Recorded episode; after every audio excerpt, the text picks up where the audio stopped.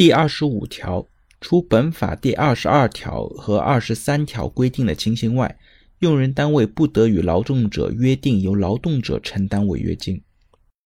本法第二十二条和二十三条规定呢，就是我们之前说过的服务期的违约金以及竞业限制的违约金。只有在这两种情况下呢，用人单位才可以和劳动者约定由劳动者承担的违约金。当然，如果用人单位约定由用人单位承担的违约金呢，那本身就没有限制。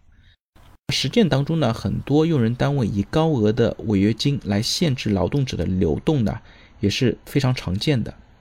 那劳动合同法的实行呢，这使得违约金的时代一去不复返。严格来说呢，劳动者承担违约金仅限于违反竞业限制协议，